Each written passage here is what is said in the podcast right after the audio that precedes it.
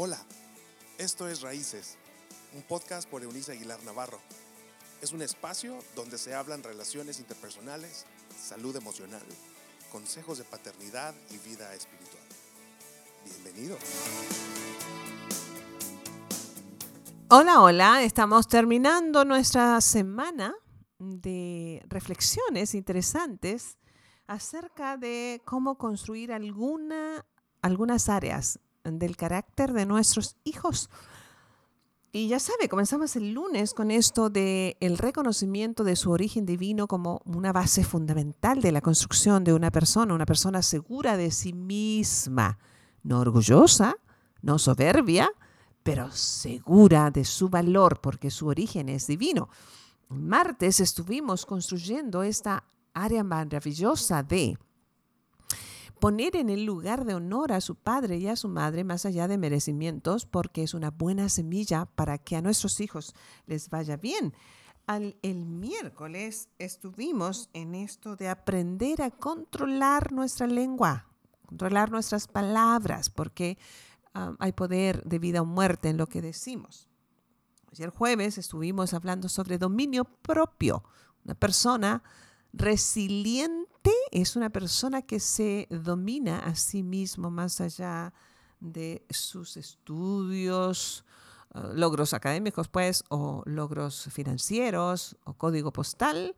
No, no, a mí muéstrame a una persona capaz de controlar sus bajos instintos, su, mal temperamento o temperamento, eh, sus debilidades de temperamento que lo controlan a él o a ella, eh, no me dice mucho, no, no es interesante, ¿sabe?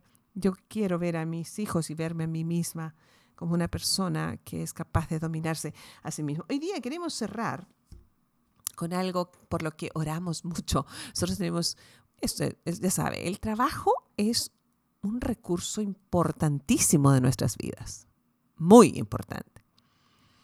Pero tenemos un malentendido respecto de, del origen del trabajo.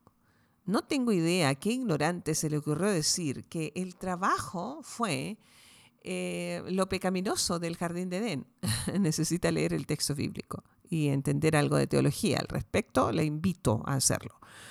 Eh, en realidad, si de teología al respecto hablamos, entonces nos encontraremos con que el trabajo fue uno de los grandes regalos que Dios otorgó a sus criaturas dentro del jardín del Edén donde estaba, estaba la perfección.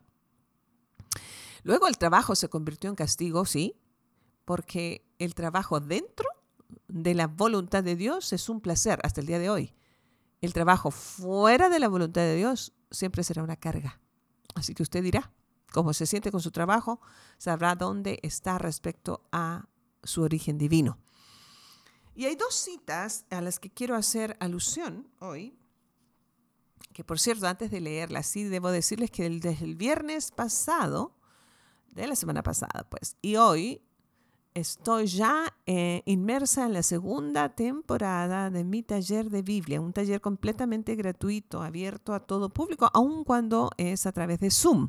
Así que sí, voy a necesitar que usted, si está interesado o interesada, nos lo haga saber para poder em, enviarle eh, esto de, la liga famosa o del link para que se pueda conectar con nosotros.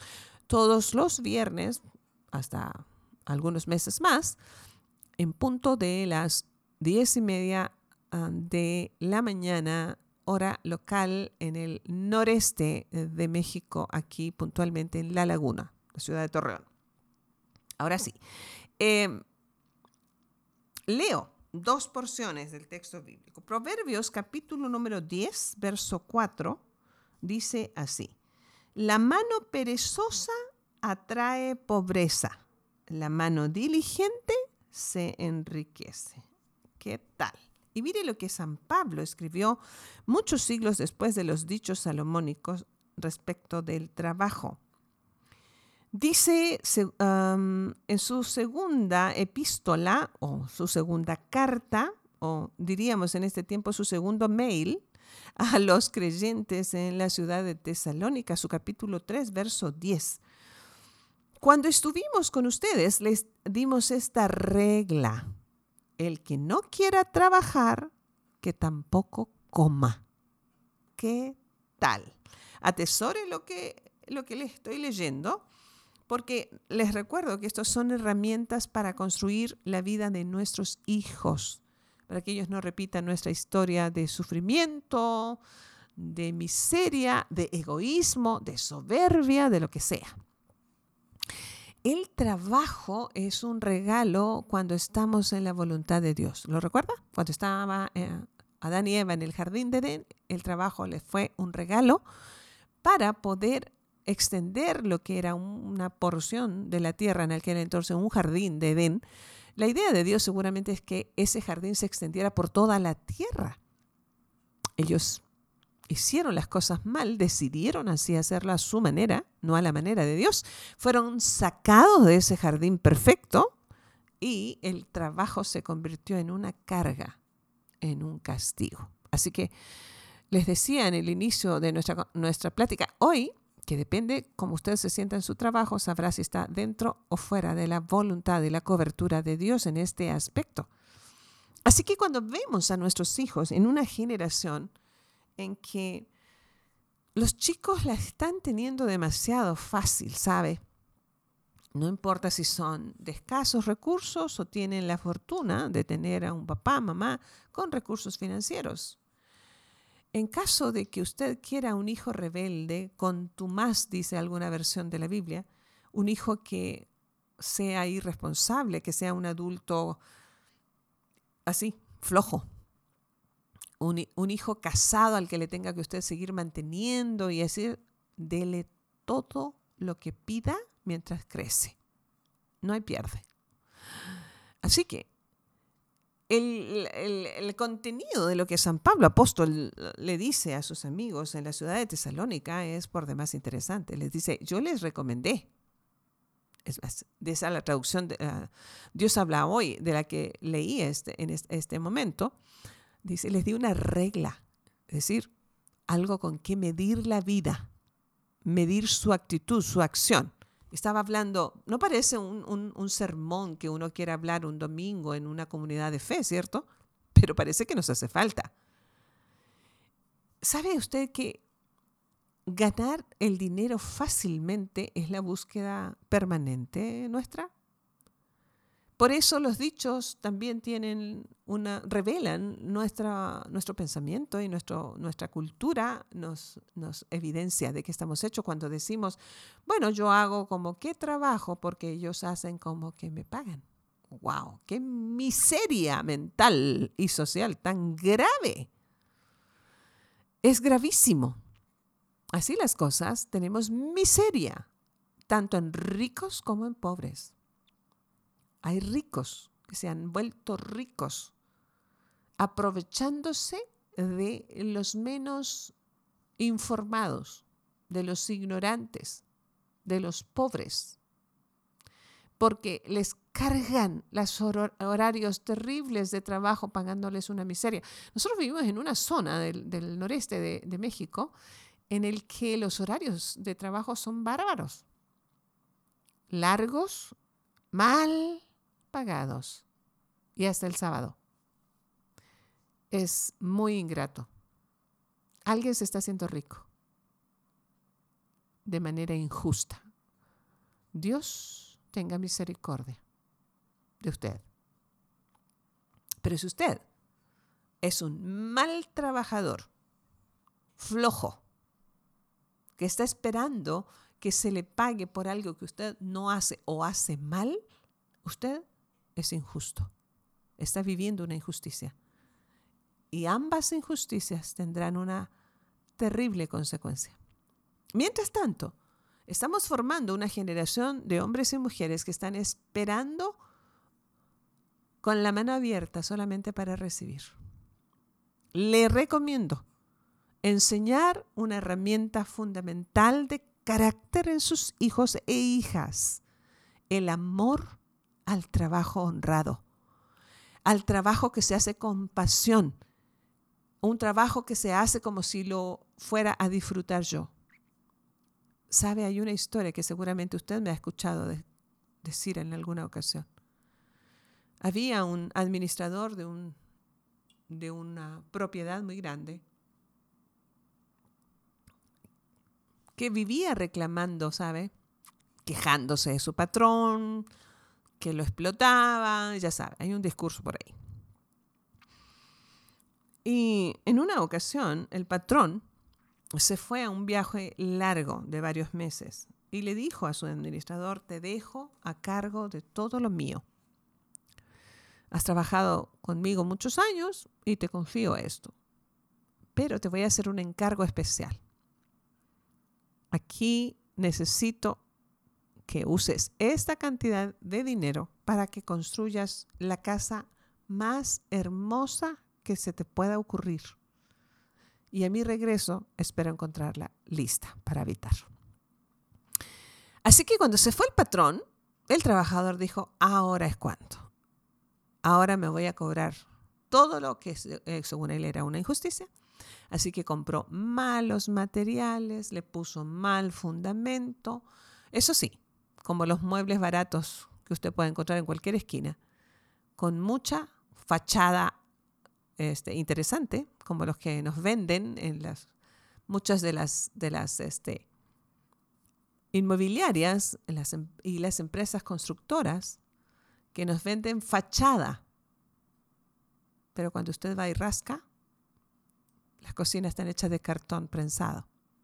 Terrible, ¿cierto? Así de inmorales somos. Y bueno, este hombre hizo eso. Hizo lo que ha hecho el gobierno por muchos años, como las casas de Infonavit. Perdóneme, pero eso es una vergüenza para nuestros pueblos. Habiendo tanto espacio y habiendo tanto impuesto, la gente trabajadora debiera tener espacios más amplios, casas más dignas.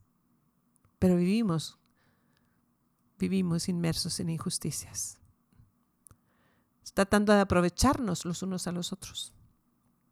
Así las cosas, este, este hombre de la historia hizo esta casa con una buena fachada, pero todo el material era de tercera o de quinta. Así que al regreso de su patrón estaba en efecto la mansión hecha. Ya sabemos cómo. Aquí el patrón estaba súper contento se supone que no se iba a enterar de cómo estaba la casa. Y el patrón le dice, oye, has hecho muy bien, cumpliste mi pedido, me da mucho gusto, la casa se ve preciosa. Y le dice al patrón, el trabajador, aquí están las llaves, patrón, encomienda hecha. Y el patrón le dice, no, no me devuelvas a mí las llaves, las llaves te las quedas tú. ¿Por qué? Has trabajado, has sido fiel, has sido constante y yo he visto tu trabajo. No me es desconocido. La casa era para ti. Imagine, imagine eso. Así que nosotros estamos construyendo con nuestro trabajo nuestra propia casa. Si usted deja a sus adolescentes hacer lo que quieran porque están de vacaciones, o les paga personas que le hagan todo. Veo un montón de muchachitas adolescentes enamoradas del amor, vagando por la vida, pero aún no saben lavar su ropa interior. Cientos, a lo mejor miles de muchachos con energía, con fuerza, con inteligencia, con capacidad, fumando, bebiendo teniendo sexo irresponsablemente, todo. Total, papi paga o mami paga. Y otros que prefieren estar en las esquinas mendigando mientras lavan un carro, y no estoy hablando de los, de los migrantes porque ellos no tienen otra posibilidad, para poder seguir drogándose y perdiéndose la vida, porque es mucho más fácil ganarse el dinero así. Y el peor de los casos es que esa filosofía absurda de quitémosle al que tiene más porque yo quiero tener lo que él tiene y no me haya costado nada. Mire cómo hemos hecho las cosas totalmente fuera de los principios de Dios El que no trabaje, que no coma. No debiera haber ninguna necesidad de un mozo en el verano de las casas que pueden pagar un mozo, si hay adolescentes varones que puedan lavar los carros, cortar el pasto y cuidar la casa. Arreglar techos. Enseña a sus hijos a darle mantenimiento a los aparatos de aire, enseña a sus hijos a limpiar las aceras, enseñe y delegue responsabilidades. El que no trabaje, que no coma. Y la mano perezosa atrae pobreza. Los dineros mal habidos, amigos míos, terminarán de la misma manera. Y conocemos las historias, ¿cierto? Los que están ganando los dineros de el dinero de manera injusta jamás lo pueden disfrutar. Siempre andan agazapados en alguna parte, escondidos, porque ellos saben que es dinero mal habido. Nuestros hijos e hijas deben levantarse, dice el proverbista, que nuestros hijos sean como flores en un jardín exterior, que se luzcan en su responsabilidad, en amor y, y apego al trabajo productivo y honesto. Eso es una característica que las solteras debieran observar en los solteros, que sean responsables y trabajadores, que tengan un corazón fiel a sus patrones o a sus padres. Esos serán como esposos. Pero muchachos, observen a ellas ser mujeres que atiendan a sus padres, que hagan labores en sus casas, que se atiendan a sí mismas, que sean productivas más allá de la edad. Felicito a mis amigas que en, estos, en este verano pusieron a producir a sus hijos jovencitos. Me encanta ver sus vidas, aún teniendo recursos. Así que estamos construyendo la vida de hombres y mujeres con carácter, señores. La capacidad de que da la madurez para enfrentar la vida con valores. Valor viene de valores. Entonces, para poder enfrentar las vicisitudes de la vida con valor, necesitamos formar valores en nuestros hijos. Y nosotros padres y madres hemos de ser congruentes con nuestra demanda verbal. Tenemos que mostrar con el ejemplo que estamos viviendo lo que pretendemos que ellos aprendan. No seamos egoístas. Levantemos una generación de líderes capaces de liderarse a ellos mismos en primer lugar, para que puedan liderar a otros en su momento. Gracias a Dios por sus principios. Esto es un programa no religioso, pero sí de principios espirituales. Que podamos proyectar vida, esperanza en la nueva generación. Yo anhelo ver a mis hijos e hijas, a mis nietos, siendo emprendedores para que tengan lo necesario para beneficios propios y para que puedan bendecir a los que tienen menos. Ese es mi sueño en esa parte. Muchachos generosos, gente buena y de bien. Cuando la gente dice, era un buen muchacho, a ver, defíneme buen muchacho. ¿En qué sentido era bueno? ¿Buen trabajador? ¿Generoso? Una persona generosa a mí siempre me conmueve. Para mí la generosidad es como una evidencia de espiritualidad. Lo demás es discurso. Yo he tratado de ser una persona generosa toda mi vida. Lo vivo, ¿sabe? Yo misma lo he mostrado a mis hijos. He honrado a mis padres. Mientras mi papá vivió, lo honré. Sigo honrando a mi madre hasta el día de hoy, siendo una viejecita ya. Comparto de lo que Dios me da a la distancia. Lo reúno con esfuerzo, pero le envío algo de recursos financieros porque quiero seguir honrando, quiero sembrar buena semilla, quiero que mis hijos y nietos vean mi ejemplo, para que ellos mismos siembren su propia semilla de bien. Hagamos un lugar mejor en este mundo mientras vivamos. Tenemos la oportunidad.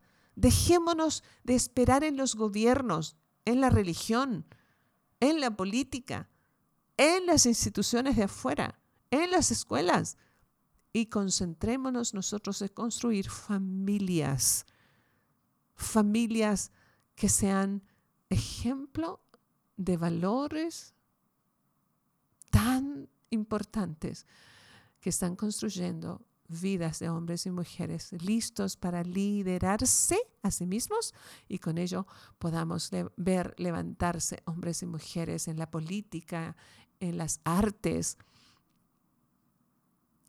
en la ciencia. Hombres y mujeres que se lideren a sí mismos y puedan liderarnos desde las plataformas más importantes de la sociedad. Ánimo. Tenemos mucho por hacer Así que si perdió el niño o el muchacho el año, o si usted está muy complicado con eso, y me pregunto, dicho sea de paso, ¿por qué esta, esta terrible caída en los colegios? Esto es una terrible, terrible tiempo y temporada para los colegios. Me pregunto si muchos de ellos no sembraron semilla de injusticia siendo tan terriblemente injustos en sus costos. Cada semilla trae su cosecha, solo que corregida y aumentada. Así que cuidemos de ser individuos y familias que siembren buenas semillas, ¿de acuerdo? Y podamos ver a nuestros hijos e hijas levantarse para ser la respuesta a su generación. Dios es de nuestra parte y a nuestro favor siempre. Nos escuchamos la próxima semana, Dios mediante. Chao, chao. Gracias por habernos acompañado en este episodio de Raíces. Te invitamos a que te suscribas en la plataforma de tu preferencia también que puedas compartir con aquellos que están en tu mundo de este contenido. Puedes seguir conectado a través de la página web www.euniceaguilar.com también en Facebook. Búscanos como Raíces Familias Estables y en Instagram como arroba Eunice Aguilar N. Nos escuchamos en la próxima.